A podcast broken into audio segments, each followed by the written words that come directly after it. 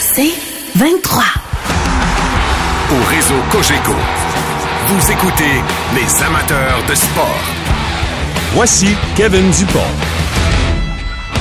Taylor cutting inside. Clipping it. Messi!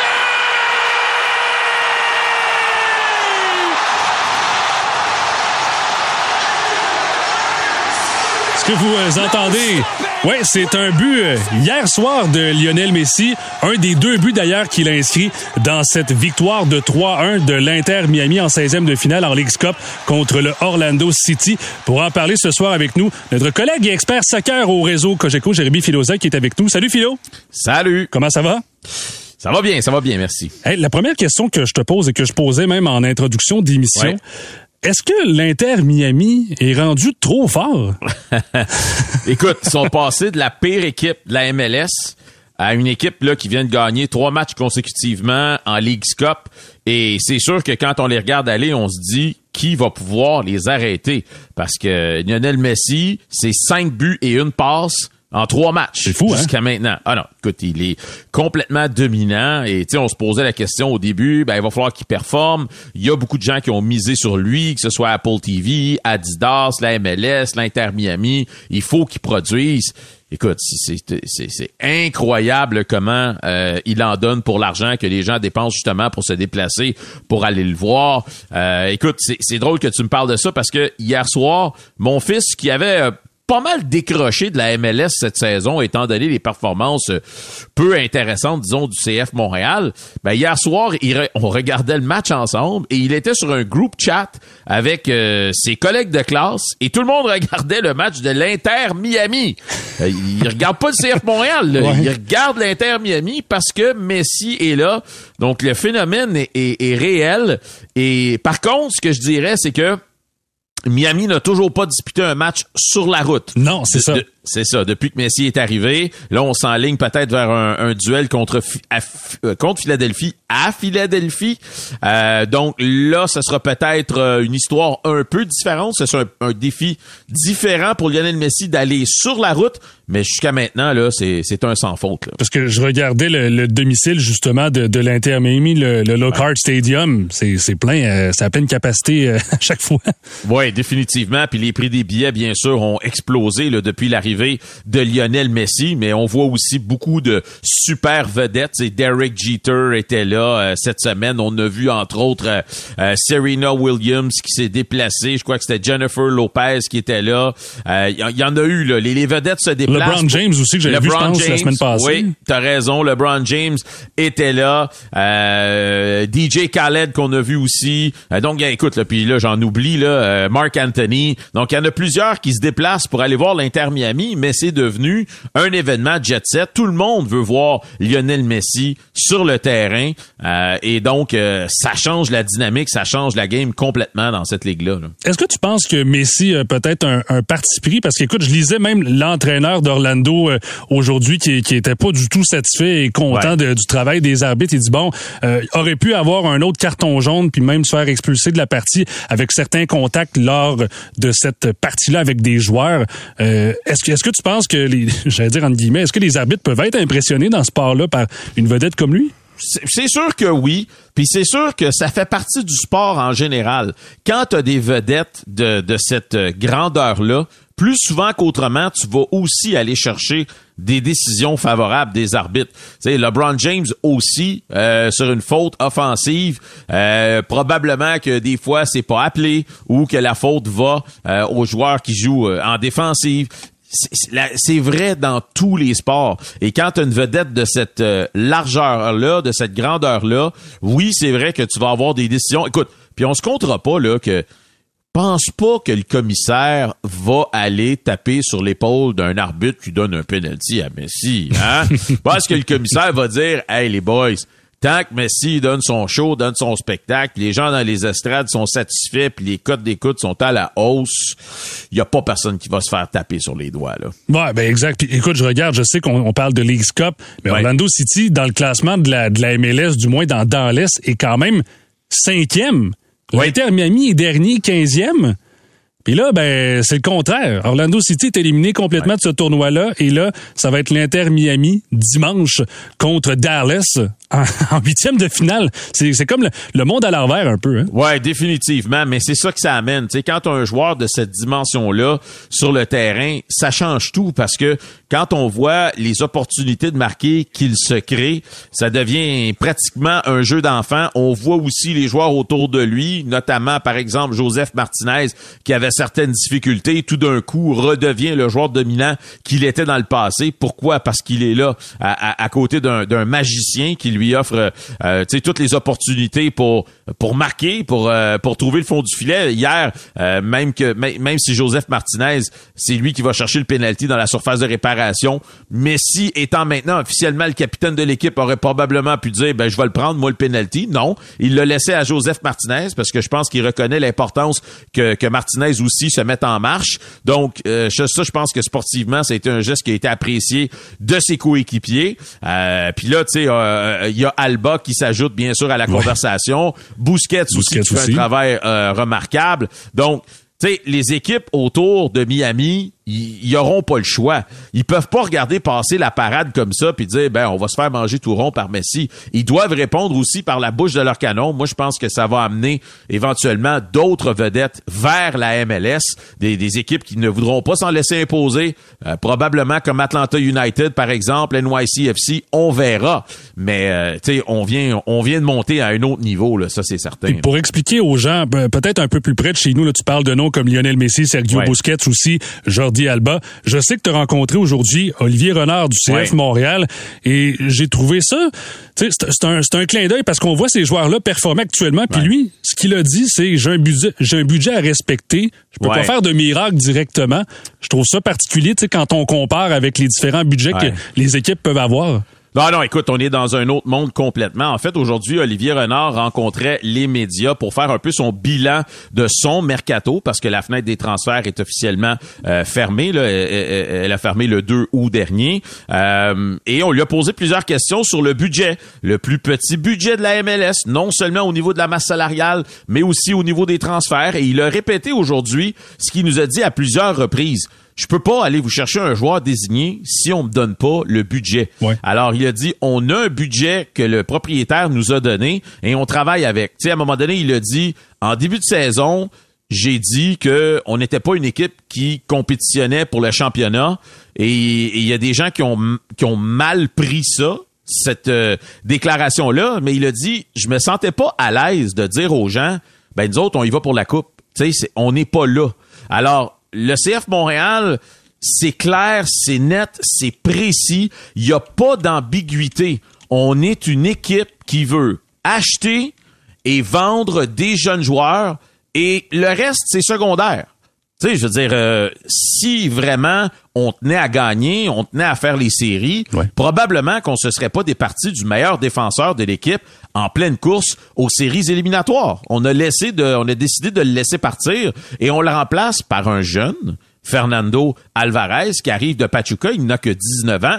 On espère que lui aussi euh, va évoluer, va s'améliorer. Reste que tu remplaces pas un vétéran comme Rudy Camacho en claquant des doigts par un genou qui doit encore euh, faire ses marques et apprendre euh, euh, euh à, à, jouer à ce mhm. niveau-là. Donc, c'est clair, c'est net, c'est précis. Là. Il n'y a pas d'ambiguïté. On n'a pas l'ambition d'embaucher des joueurs à gros salaire. On n'a pas non plus l'ambition de gagner des championnats.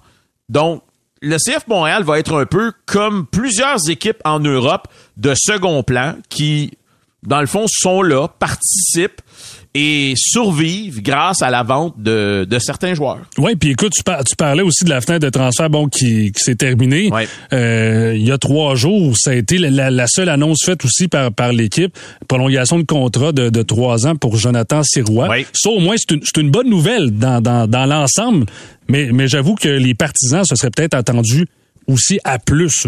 Ben, je pense qu'il faut plus avoir d'attente, malheureusement. Là. je veux dire, avec la discussion qu'on a eue aujourd'hui avec Olivier Renard, et il a été très, très, très honnête. Et c'est sûr que c'est brutal d'entendre ça. Mais il a été extrêmement honnête. Donc, il faut plus avoir d'attente, je crois, par rapport à cette équipe-là. C'est-à-dire que si vous prenez du plaisir à regarder du soccer, vous vous déplacez au stade Saputo pour des prix qui sont quand même très, très, très raisonnable, en espérant voir un bon spectacle et une équipe qui se débrouille et peut-être occasionnellement va gagner des matchs aussi. Mais il faut plus avoir ces attentes-là de dire, ben, le CF Montréal va essayer de gagner quelque chose. Parce que ce, c'est pas le cas, là. C'est pas le cas du tout. Euh, alors, c'est la philosophie qu'on a décidé d'adopter. Puis je sais que les gens sont un peu frustrés et choqués par rapport à ça parce que c'est pas comme si Joey Saputo, c'est pas comme dans le temps des expos où on savait que Claude Brochu avait pas l'argent pour payer les Larry Walker, les Moïse Salou et compagnie. Là, on a un propriétaire qui a les poches profondes, mais qui choisit euh, de son propre gré que c'est pas dans la direction où lui veut s'en aller. Je me souviens d'une conférence de presse il y a de ça 5-6 ans quand euh, on était allé chercher du côté de Toronto Sébastien Jovinko pour 5 millions et Joey Saputo euh, trouvait ça scandaleux à l'époque. 5 millions. Mais là, c'est parce qu'il y a un joueur qui vient de débarquer qui va en faire 50. Non, effectivement. fait que là, lui, là, c'est sûr que s'il embarquait pas à 5 millions il y a 5 ans, il embarquera pas à 50 millions aujourd'hui. Donc, tant et aussi longtemps qu'on n'entendra pas un discours différent, ben, c'est ça. Il faut prendre ça avec un grain de sel puis se dire, ben, on a une équipe, euh, si on va aller la voir, on y va. Si ça nous intéresse pas ce projet-là, ben on va faire d'autres choses. Mais moi, je, moi, je suis pas ici pour faire des accroires aux gens qui nous écoutent. Là, c'est c'est la réalité, c'est que l'année passée, cette équipe-là était en deuxième place dans la conférence de l'Est. De chance n'ont fait aucun ajout pour essayer d'aller gagner un titre. Et cette année, ben, on est sur le bord. Euh, on se bat présentement pour une place en, séries éliminatoires et, on accepte de laisser partir le meilleur défenseur de l'équipe je pense que ça explique tout. Là. Est-ce que tu penses, dans, dans un autre ordre d'idée, je parlais de Jonathan ouais. que cette prolongation de contrat-là pour les trois prochaines années, mm-hmm. ça peut apporter dans un sens une certaine stabilité devant le filet? Oui, ça c'est certain. Écoute, je pense que tout le monde est satisfait du travail de Jonathan Serrois. Ça c'est clair. Euh, je veux dire, c'est un gars qui en début de saison, souvenez-vous, devait être le numéro 2. On l'avait finalement fait graduer à la première équipe après deux années en CPL. Il jouait à Winnipeg. Euh, et là, ben, on s'est dit, OK, on va lui donner le rôle de numéro 2. Et finalement, James Pantemis s'est blessé. Et, écoute, euh, il, a, plus jamais perdu le filet. C'est lui qui est là depuis le début. Et c'est un gars qui avait signé une prolongation de contrat l'année passée. Et là, ben, on a décidé de bonifier ça et de l'amener jusqu'à 2026-2027. Mais écoutez, là, j'ai posé la question à Jonathan Serrois aujourd'hui. Jonathan, as-tu, toi, des aspirations, euh, peut-être, d'un jour, aller vers l'Europe? Et il a dit, ben écoute, c'est comme tous les joueurs veulent jouer dans les plus grandes ligues au monde. Donc, c'est pas parce que Jonathan Sirois est un Québécois puis qui performe bien aujourd'hui que le téléphone sonnera pas d'ici un an, un an et demi euh, pour peut-être venir le chercher. On verra. J'ai posé la question aujourd'hui au nouveau venu Fernando Alvarez. J'ai dit qu'est-ce que tu aimes de cette équipe-là? Pourquoi as-tu décidé de, de t'embarquer dans le projet du CF Montréal? Ben il a dit assez clairement. Ben ils nous ont démontré, ils ont prouvé qu'ils peuvent prendre des jeunes joueurs, les développer pendant un petit bout de temps et les ensuite les revendre en Europe. Donc tu sais, Bryce Duke avait dit. Euh, euh, il y a de ça euh, au début de la saison, quand on est allé le chercher, on lui a posé la question c'est combien de temps que tu voudrais passer à Montréal? Puis il a dit le moins de temps possible. Alors, euh, tu sais, je veux dire, c'est pas. encore une fois, là, c'est clair, il n'y a pas d'ambiguïté. Quand j'ai parlé à l'agent de d'Opoku, euh, il m'a parlé d'un projet d'environ euh, 6 à 18 mois pour lui à Montréal. Donc, tu sais, quand les gens me posent la question, euh, quel chandail acheter du CF Montréal, je dis, achetez-vous un chandail. Mettez pas nom dans le dos. c'est ça. c'est ça. Ou mettez votre nom dans le dos, je sais pas. Mais, tu sais, c'est ça. Faut pas, faut, faut, faut, faut, essayer, comme Olivier euh, Renard le dit souvent, puis Gabriel Gervais aussi, euh, on veut que les gens suivent l'équipe et encouragent l'équipe et non les joueurs. C'est une philosophie qui nous est étrangère, mais c'est ça qui essaye de nous vendre. Est-ce que ça va marcher? Ça, on verra. Ça reste à voir parce que surtout qu'on est toujours euh, dans l'attente de ce prochain match. Hein. Ça arrive dans deux, deux semaines et des poussières. c'est long, c'est Mais le 20, le 20 août, ça, ça va être un duel Toronto contre Montréal. Euh, j'espère que, en tout cas, du moins, le, repos va avoir fait du bien pour l'ensemble des joueurs puis que ça, ça va être une, une deuxième moitié de saison euh, qui va être intéressante à voir. On va se croiser les doigts. Il y a une bonne nouvelle qu'on a reçue aujourd'hui, c'est que Romel Kyoto va rentrer Au début de la semaine prochaine et il va recommencer à s'entraîner avec le groupe. Alors, on parle de, peut-être deux, trois semaines avant de le revoir sur le terrain, mais finalement, le joueur le plus utile à l'équipe, un joueur quand même bien payé, qui gagne un million de dollars, euh, qui a été, euh, sans l'ombre d'un doute, le, joueur le plus utile à l'équipe l'année dernière, ben, il va revenir au jeu. Et ça, ça va faire énormément de bien. Maintenant, il va falloir voir comment euh, ce sera quoi la tenue de la défensive sans Rudy Camacho, parce que cette année, quand Rudy était pas là, dans les matchs où il a pas débuté comme défenseur central, ça a été malheureusement des varlopes. Là. Je, je euh, non, non, je comprends. Je, pense qu'au au, au, pourcentage, il faudrait que je recompte, là, mais je pense que 45% des buts encaissés cette saison ont été encaissés dans les matchs où Rudy Camacho était pas là ou était absent ou suspendu ou peu importe. Donc, euh, il va falloir qu'ils nous prouvent qu'ils sont capables de se débrouiller défensivement en parlant sans lui maintenant.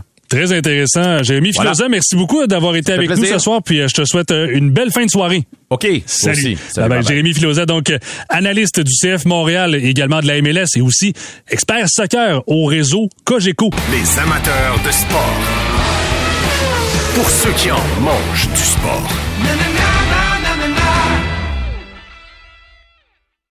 Au réseau Cogeco, vous écoutez les amateurs de sport. Merci d'avoir choisi les amateurs de sport sur l'ensemble du réseau Cogeco. Oui, c'est un classique chaque année depuis 1967. On est déjà rendu à la 53e édition du Grand Prix de Trois-Rivières. Et pour en parler, son directeur général qui est avec nous ce soir, Dominique Fugère. Salut Dominique. Salut Kevin. Alors, on est à quelques heures du début de, cette nouvelle édition du Grand Prix. Comment euh, vont, vont les préparatifs? Comment ont été ça, les préparatifs dans les dernières semaines? Honnêtement, les préparatifs vont très bien. La construction du circuit s'est bien passée. Hier, on a un inspecteur euh, la FIA qui est descendu spécifiquement pour inspecter notre piste. Ça arrive à tous les trois à cinq ans. Euh, il est venu passer une journée au Québec. Il a adoré, euh, d'ailleurs, il me disait, il regrettait de ne pas pouvoir rester pour le week-end tellement il a aimé le circuit. C'est la première fois qu'il le voyait. Il m'a demandé, il dit, est-ce que je vais pouvoir suivre ça dans le Je motorsport.tv de notre ami Éric Gilbert, qui est diffusé partout dans le monde peux regarder ça. Ça tombe bien, c'est un abonné. tu vois, le Québec sait faire en côté en sport motorisé, tant pour organiser des événements que pour les diffuser. Fait qu'on est très fiers du travail qui a été fait par notre équipe de montage, par les bénévoles qui nous aident depuis maintenant à peu près un mois. Puis on est prêt à recevoir, euh, recevoir la visite puis lancer les bolets dans la piste. Oui, parce que bon, pour euh, les gens à Maurice centre du Québec, euh, c'est un, un, classique aussi pour les, les, les, fans aussi à travers le, Québec, le Canada. Peut-être pour ceux et celles qui connaissent un peu moins cet événement-là, c'est un circuit de ville avec des murs. C'est assez challengeant, on pourrait dire, pour les pilotes. On a des circuits routiers comme le circuit Mont-Tremblant ou le Canadian Tire Motorsports Park ou encore le circuit Gilles Villeneuve. Il y a des circuits de, de, de, de, terre battue, il y a des, ce qu'on appelle des short tracks, par exemple Martinsville, Bristol, de courtes pistes avec des murets tout le tour. Habituellement, c'est des ovales. Mais chez nous, ce qu'on aime dire, c'est qu'on est une courte piste urbaine. Donc, il y a vraiment des murs des deux côtés, les échappatoires sont limités. Ça laisse très, très peu de place à l'erreur. Les pilotes sont toujours sur le sur le fil du rasoir. Puis, tu sais, euh, quand on regarde la Formule 1, les circuits modernes, comme il y a au Moyen-Orient, les grands dégagements, tu l'échappe, tu passes dans le bac à gravier, il n'y a pas de problème, on ramène ça au puits, puis on repart, mais chez nous, tu fais ça, ben, t'as arraché deux coins, puis ça a coûté plusieurs milliers de dollars, puis de ça, tu, dois arrêter de rouler. Donc, donc les, les, les, occasions pour dépasser sont plus compliquées parce qu'il y a moins de place sur la piste, mais en même temps, pour un pilote qui est capable d'exploiter je dirais pas la peur, mais la crainte dans le pilotage de ses adversaires, c'est là qu'il va être capable de tirer son épingle du jeu. Puis, par exemple, Marc-Antoine Camiral n'a jamais gagné chez nous en série dans Baptiste, mais il a gagné 15 ou 16 victoires. J'ai perdu, j'ai perdu le fil parce qu'il est si bon. Patrick Carpentier, il était incroyable à Trois-Rivières parce que il savait justement profiter de cette petite faille-là, la petite fraction de seconde d'hésitation des adversaires. Puis pour nous, on sait que c'est un circuit où Gilles Villeneuve a été remarqué quand il a battu euh, James Hunt ou euh, Alan Jones en 76. Après ça, justement, on a parlé de, Patrick Carpentier. Jacques Villeneuve n'a jamais gagné chez nous le, fils de Gilles, mm-hmm. mais c'est ici qu'il s'est fait remarquer en 94, puis qui a réussi à avoir son volant pour l'équipe Players. Puis ça se poursuit. Alex Viennette, meilleur exemple. Il gagne chez nous l'an passé. Fait quelques Mais ça, ça avait, été, ça, avait été ça avait été une surprise quand même, Dominique. Absolument une grosse surprise d'avoir Alex Labbé gagné, mais Alex a réussi à utiliser ça pour le transformer en une saison complète. Cette année, il dispute la saison, non seulement la saison de Nasser Pintis au grand complet, mais on l'a vu dans le premier circuit urbain dans les séries nationales de NASCAR, en série Xfinity à Chicago le mois dernier. Puis Alex a bien fait, il portait nos couleurs, du été de la pluie. Je pense qu'Alex, euh, parce que la course a été interrompue et, raccourcie, Alex euh, avait des chances de se battre pour un top 5. Donc on est très fiers de l'avoir à nouveau chez nous, mais là, il va se battre contre on l'a dit, là, euh, les Rangers, les Tagliani, les deux frères du Moulin, euh, Kevin Lacroix qui s'ajoute à ça. Euh, il y a un paquet de pilotes, il y a une dizaine, même une douzaine de pilotes qui peuvent aspirer à la victoire et qui vont vouloir se battre pour, on va se le dire, là, c'est pas, on n'est pas en train de tirer dans notre trompette, mais c'est un peu les faits, c'est que c'est la plus grosse course de la série NASCAR PNTU, la plus grosse course de stock car au Canada. C'est vraiment le, la, la, série préférée des gens. Souvent, ben là, il y a les essais, les qualifs aussi qui, qui vont commencer, mais surtout la course du dimanche. C'est là, c'est ce que les gens attendent le plus avec les noms que tu as nommés aussi. T'as raison, sauf que regarde, si on pense au défi urbain Chevrolet, le samedi précédemment, ça va être la troisième édition. C'est des voitures qu'on est habitué de voir rouler sur des, on parlait tantôt des ovales, des ovales de terre battue, Grande Bay, Drummond, Cornwall, Saint-Marcel-de-Richelieu, le RPM Speedway. Et là, ben, on les sort en ville, si on veut. C'est comme la souris des champs, la souris des villes. Ils arrivent, tout le monde en ville, on roule avec des voitures pour la terre battue, on les met non seulement sur l'asphalte, on les force à tourner à gauche et à droite. Et dans ce peloton-là, il va y avoir des caméras, mais il va aussi avoir David Hébert, qui va être son coéquipier avec l'écurie One Payet Course Racing. David Hébert, c'est, je pense qu'il y a 28 ou 29 championnats de piste au Québec. C'est un, maître et il se promène partout en Amérique du Nord, il est craint. Mais là, tu rajoutes à ça Raphaël Leffort, qui a gagné à Talent des Gants en camionnette NASCAR. Il roule là. Alex Labbé va faire les deux courses, tout comme Raphaël d'ailleurs. Camiran va faire les deux courses. Tu vas avoir un David Hébert qui est spécialisé. Sébastien Goujon, le gars qui a gagné l'année passée, un gars de Ramonville, qui, on, on, on, s'attendait pas qu'il soit si rapide que ça, mais en même temps, il a tellement fait de karting dans sa jeunesse que c'est revenu comme, comme, comme, comme, faire du vélo. François Bellemare, gars de Trois-Rivières, sur la terre battue. Il n'est pas connu comme un des ténors, mais il avait roulé chez nous en Formule 1600. Il a gagné la première édition du défi urbain Chevrolet. Et donc, cette course est de retour pour une troisième édition on a vraiment hâte de voir comment ça va se passer le samedi avec ces 24 euh, bodies en piste. Et Dominique Fugère, en tant que directeur général du Grand Prix de Trois-Rivières, c'est la 53e édition cette année, euh, du vendredi au dimanche. Puis tu parlais de, karting, puis je suis content d'avoir vu son nom dans la liste des pilotes, surtout de la série des légendes modifiées. Olivier Pichette, le plus jeune pilote ben du Grand Prix de Trois-Rivières, 15 ans et 2 mois, c'est jeune en tabarouette. plus jeune pilote de l'histoire du Grand Prix de Trois-Rivières sur quatre roues. Parce qu'il y avait, il y avait eu Gabriel Boisvert qui avait roulé autour de 14 ans et quelques en, championnat. Euh, ouais, championnat de supermoteur. Mais il reste que Gabriel euh, était très rapide, mais Olivier l'est aussi. Euh, Olivier, on a fait, c'est drôle, on a fait un événement de presse cette semaine quand on a dévoilé le, partenariat entre Alex Guénette et puis la firme de gestion d'affaires résiduelles Evirom. Puis j'avais invité Olivier. Moi, j'ai jamais pensé à ça. Ça se passait chez nos voisins au Salon Dieu de Trois-Rivières, l'établissement d'Auto-Québec. Olivier est obligé de rester avec sa voiture à l'extérieur, sur le trottoir, puis il n'a pas 18 ans. On n'a pas pu le rentrer dans le point de presse. On a mis le point de presse à lui pour finir la job. C'est quand même bon. Ben oui, mais euh, il va être. Euh, j'ai vraiment l'impression qu'Olivier va être rapide. Évidemment, les gars qui roulent en légende modifiée, t'en as là-dedans qui ont énormément d'expérience.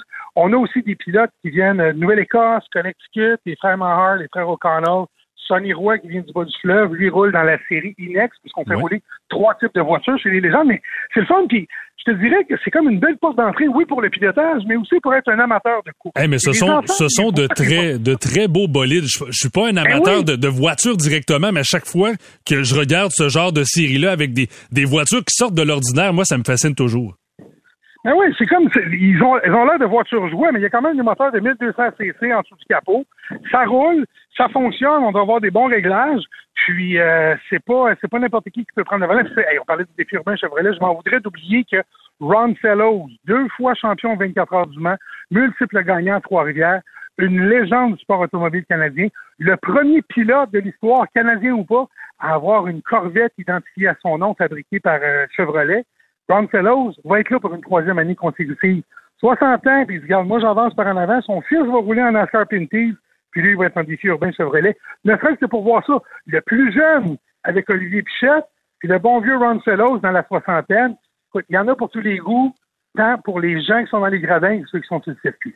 Quelles sont les nouveautés cette année que, vous avez apportées? Je sais que chaque année, il y a quand même toujours des, des ajouts, mais pour cette 53e édition du Grand Prix Trois-Rivières? Écoute, Kevin, je sais qu'on est aux amateurs de sport, mais je vais te parler d'un événement non sportif qui est notre plus grande innovation cette année. C'est la soirée Audace Trifluvienne qui va se passer au Parc portuaire le samedi 5 août. Depuis, ça aurait été le 30, la 30e édition du grand feu, des, la magie des feux. Oui, les feux d'artifice, c'est vrai. On fait toujours un gros feu d'artifice le samedi soir au parc portuaire. On amène une bâche dans le milieu du fleuve, on tire le feu. Et là, quand il y a eu les, euh, les problèmes de, feu, de feu de broussailles, de, dans le nord du Québec, les problèmes de qualité de l'air. On, se demandait est-ce que c'est une bonne idée de faire quand même un feu d'artifice, est-ce qu'il y a moyen de pivoter, puis on a ben nos partenaires de chez l'Auto-Québec dont je parlais tantôt, le Salon de Trois-Rivières, ils ont dit on sait que c'est plus cher un spectacle de drone, là, mais si vous investissez ce que vous auriez mis dans le feu d'artifice, nous autres, on va combler la différence. Puis on avait déjà fait un appel à tous avec une douzaine d'entrepreneurs trifluviens qui ont mis l'épaule à la roue, qui ont mis la main au chéquier pour combler euh, une, perte de subvention qu'on avait eue pour cette soirée-là. Il y avait une subvention spécifique depuis 30 ans pour cette soirée-là. Cette subvention-là a été coupée. Euh, responsabilité fiscale au niveau du conseil municipal. On comprend ça, on fait notre part, mais là, les entrepreneurs ont dit, nous autres, on veut continuer à remercier les trifluviens de nous prêter les rues de la ville. Puis, ils se sont mis derrière, c'est pour ça qu'on a appelé ça audace trifluvienne. Ces gens-là ont eu l'audace de prendre la, place de la ville pour financer cette grande soirée-là, pour accueillir la vitesse, la, visite comme il faut, pardon. Puis, nous, de notre côté, ben, grâce à l'Auto-Québec, on a l'audace de changer un peu notre formule établie, de remplacer le feu d'artifice par un spectacle avec 400 drones dans le ciel. Wow. Ça, ça va, être le, plus important spectacle de drones jamais organisé, jamais euh, produit par une firme québécoise. Euh, donc, on est, on, a très, très hâte. Et le plus drôle, c'est que j'ai signé un gros, gros chèque. J'en ai jamais vu de show de drone. Fait que j'ai aucune idée de quoi ça va. Est-ce que c'est mieux qu'un feu d'artifice? Je ne sais pas. Est-ce que c'est pire qu'un feu d'artifice? Je ne sais pas. Chose certaine, c'est que samedi soir ou en tout cas dimanche matin, là, je vais le savoir. Ben, écoute, parce que surtout qu'on voyait ce genre d'événements-là, tu sais, dans, même dans des derniers Super Bowl, il y avait des, des, drones comme ça, même des gros événements aux États-Unis. Fait je trouve ça le fun de transporter ça directement aussi à Trois-Rivières, puis c'est une belle alternative à ces classiques feux d'artifice-là. Oui, puis tu sais, l'Auto-Québec, ils sont encore beaucoup de. J'avais avec mes interlocuteurs là-bas, ils adorent les feux d'artifice. Ils passent en sortir, ils font l'international à Montréal, il y en a à Québec, il y en a partout. Ils ont longtemps financé celui chez nous. Mais là, ils savent qu'il y a moyen de faire autrement, de faire différent ça peut être tout aussi euh, émerveillant, ça peut être tout aussi plaisant pour les gens qui vont se déplacer. Donc, on s'attend d'avoir une très belle foule là, le samedi soir. Je sais qu'on n'est pas dans le sport, mais on est quand même dans l'innovation. Le sport automobile, on dit toujours que c'est un vecteur d'innovation pour la performance en piste, pour la sécurité des voitures, aussi pour l'empreinte environnementale à, travers notre, euh, notre programme environnemental GP3 Vert. On fait par exemple rouler des urbains Chevrolet. Ce sont des carburants synthétiques non pétroliers. Okay. Un moteurs à explosion, on met des carburants verts dedans, ça donne des méchantes bonnes courses pareilles. Ben, Donc, on, est, on, sert de, de, de, de, creuset d'expérimentation. Ça donne le goût, euh, une fois de plus cette année, de, j'allais dire, pour, pour peut-être les nouveaux, ceux qui sont jamais allés, de le découvrir, ou pour les amateurs qui le sont depuis les dernières années, de redécouvrir ce Grand Prix de Trois-Rivières chaque année. Dominique Fugère, merci beaucoup d'avoir été avec nous ce soir. Avec grand plaisir, venez nous voir. Il reste quelques billets. 1-866-416-9797 ou gp3r.com. Le, le, message est lancé. Salut Dominique, bonne fin de soirée. Dominique Fugère, directeur général du Grand Prix de Trois-Rivières, cette 53e édition qui euh, débute dès demain. Je le rappelle, les portes ouvrent à midi. Il y a des essais ensuite en après-midi, Coupe Nissan Sentra. Euh, il y a plusieurs euh, séries également qui ont lieu. Le samedi, ça se poursuit. Et bien sûr, la course que tout le monde attend, la finale NASCAR Pinty, c'est à compter de 14 heures le dimanche 6 août. Donc, c'est un rendez-vous à ne pas manquer. Je vous le rappelle, gp3r.com. Nous, on s'arrête le temps de quelques messages. On revient tout de suite après ceci aux amateurs de sport. Merci d'être là. Les amateurs de sport. Pour ceux qui en mangent du sport.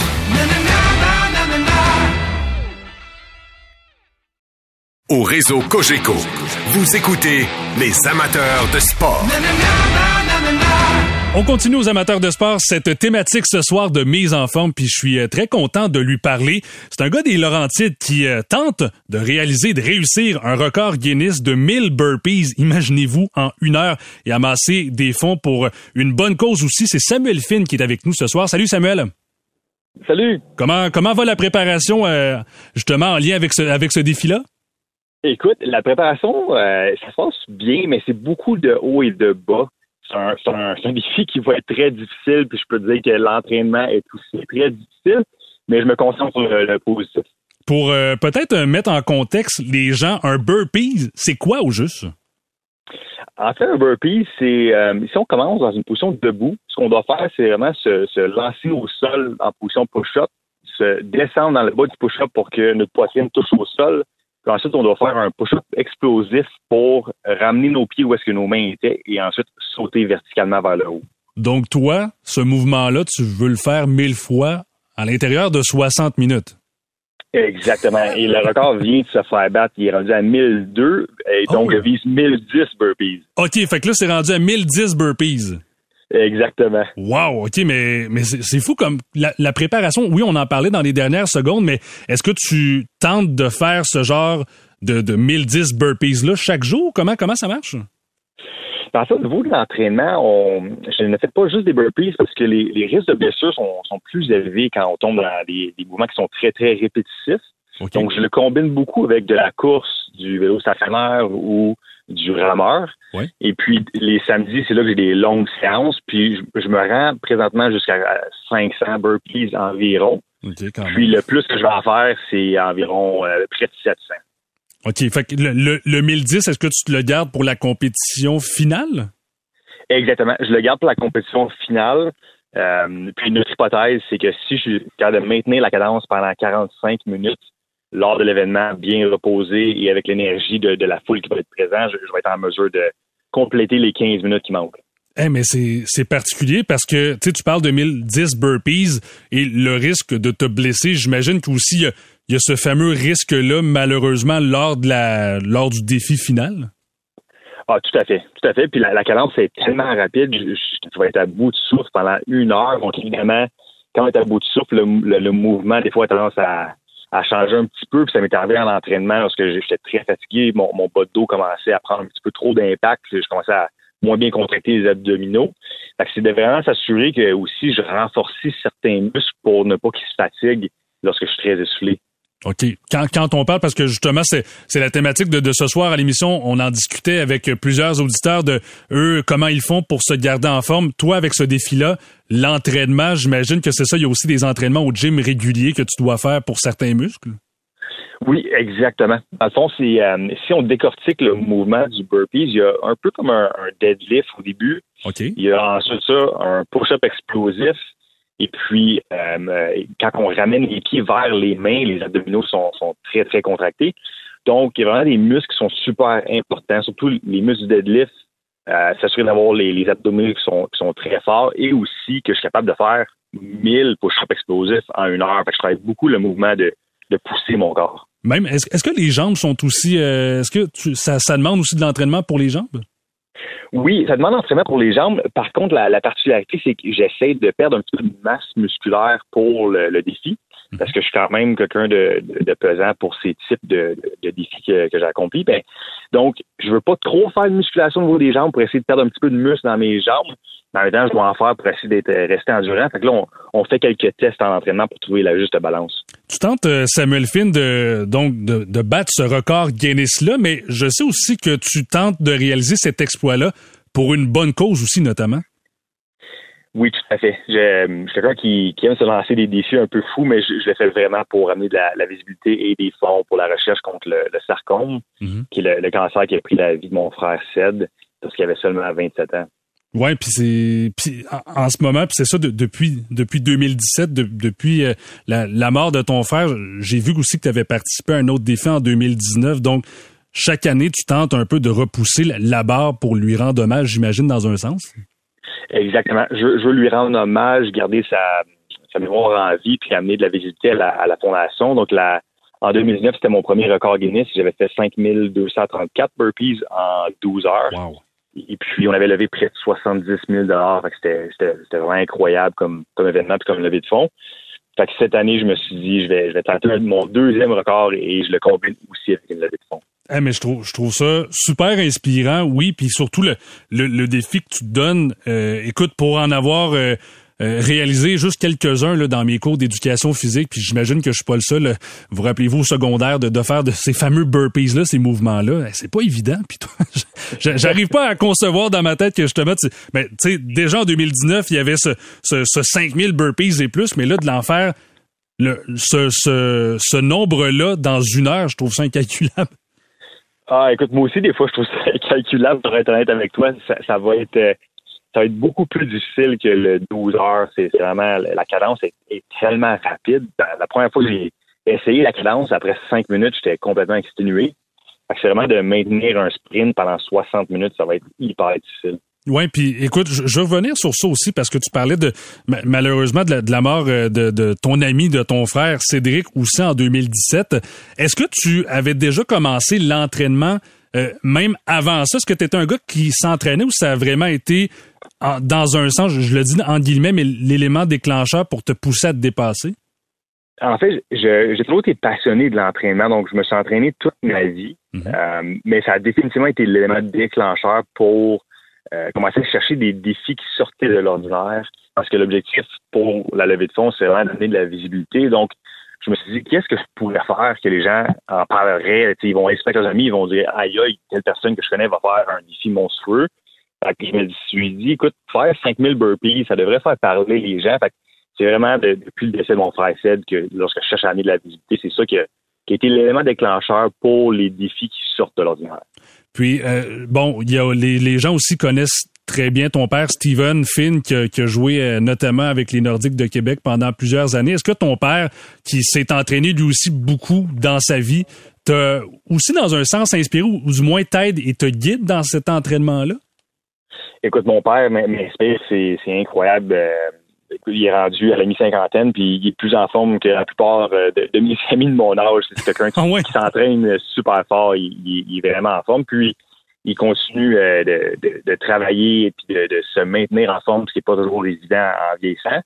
Puis, non seulement ça, c'est très peu de gens croyaient en moi lors de mon premier défi. Beaucoup de gens, même mes meilleurs amis, me disaient c'est impossible, ça me faire 5000 burpees en 12 heures, etc le seul et le premier qui a cru en moi, c'était mon père. Puis la même chose pour ce nouveau défi-là. C'est, il est toujours là pour me supporter. Il, aime pas que je fasse ces défis-là parce qu'il est toujours un peu inquiet, mais il est toujours là pour me supporter. Je voyais aussi sur tes réseaux sociaux, euh, Samuel Finn, que bon, euh, tu, documentes ce défi-là avec des vidéos pour expliquer euh, aux gens. Est-ce que tu as des peut-être des conseils à donner pour les, gens qui veulent peut-être réaliser ce genre de défi-là? Tu t'entraînes et tu te surentraînes dans un sens aussi?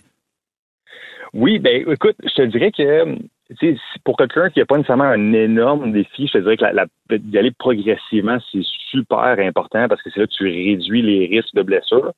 Puis sinon, moi, ce que je trouve qui, m'aide énormément, c'est de se, parler.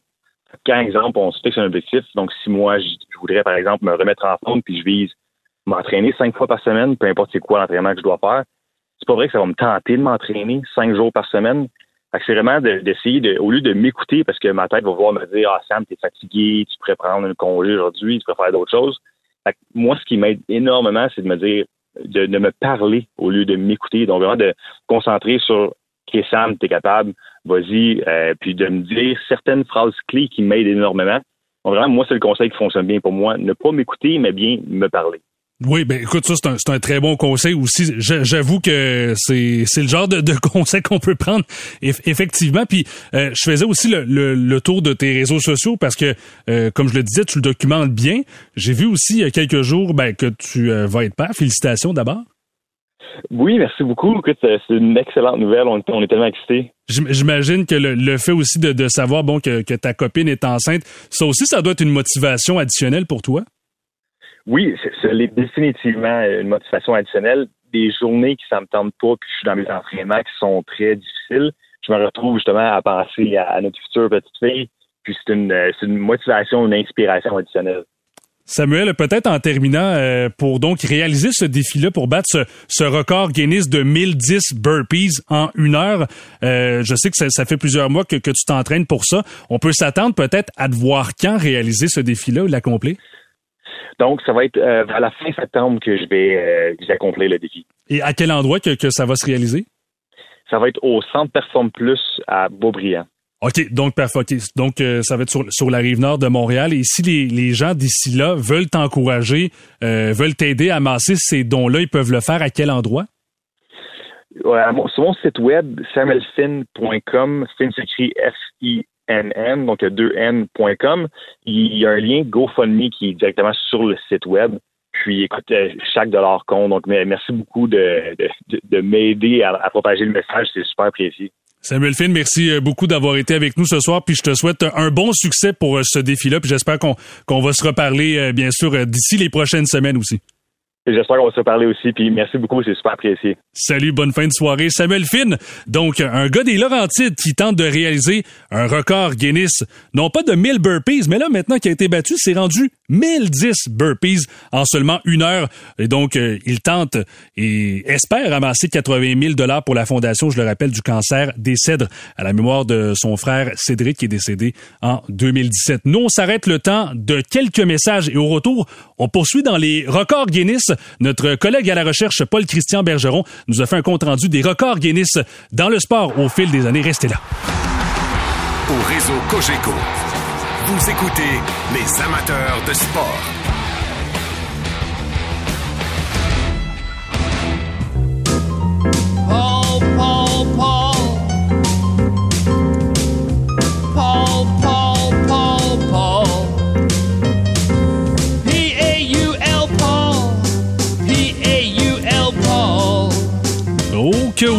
On est rendu dans ce segment de l'émission que j'adore, notre collègue Paul-Christian Bergeron qui nous fait découvrir à chaque soir euh, un dossier sportif, même à l'extérieur du sport. Salut Paul.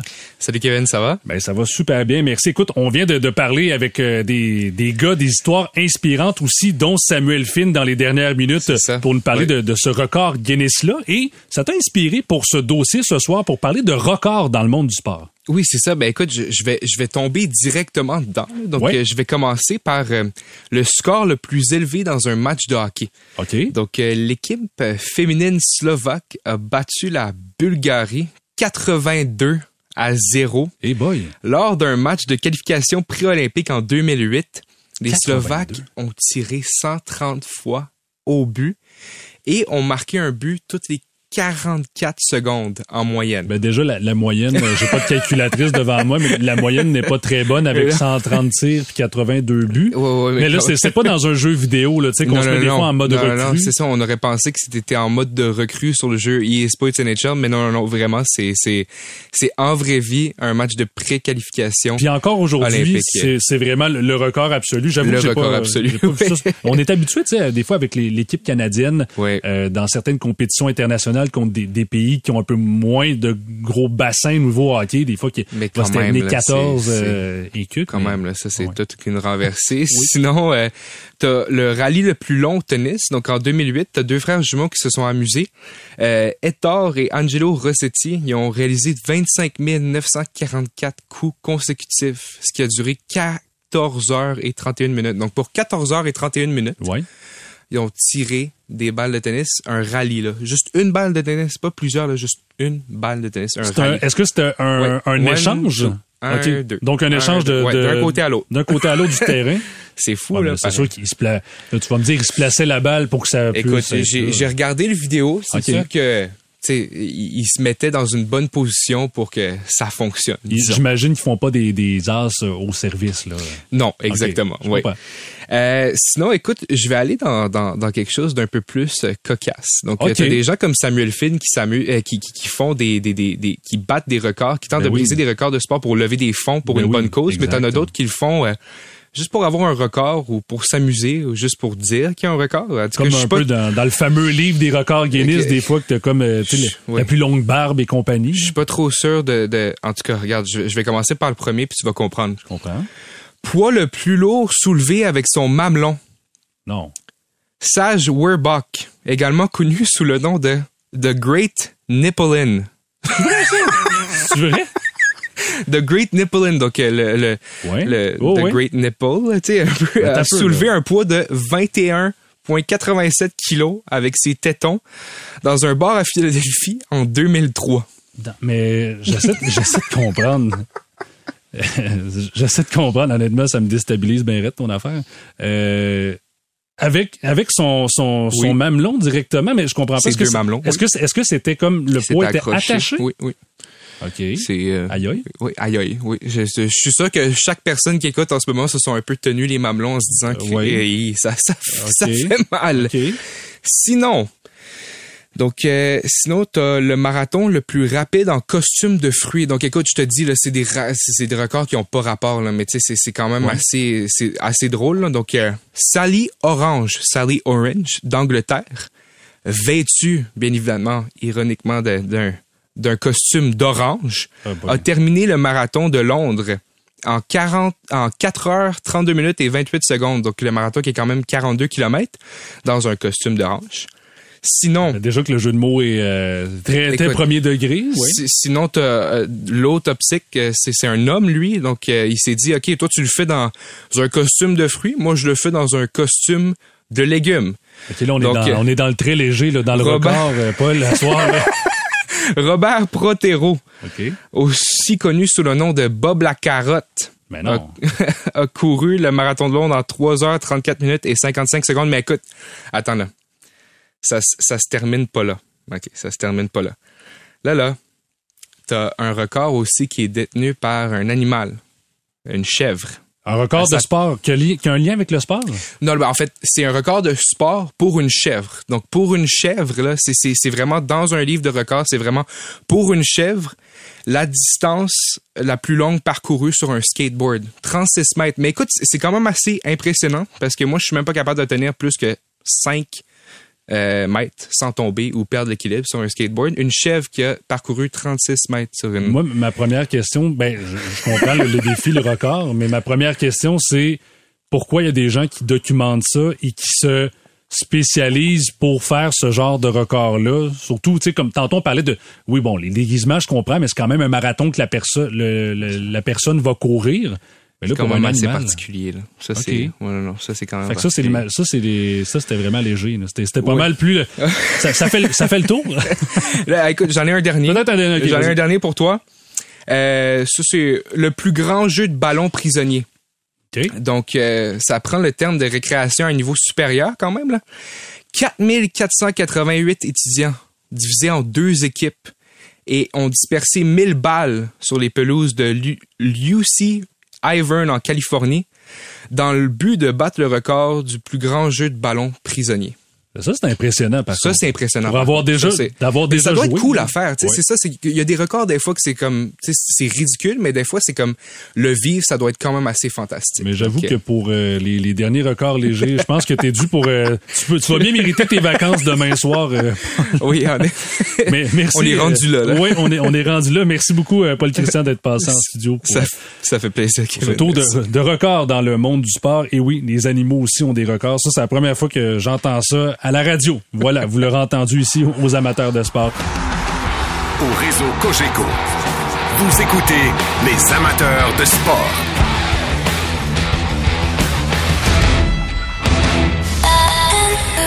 C'est 23.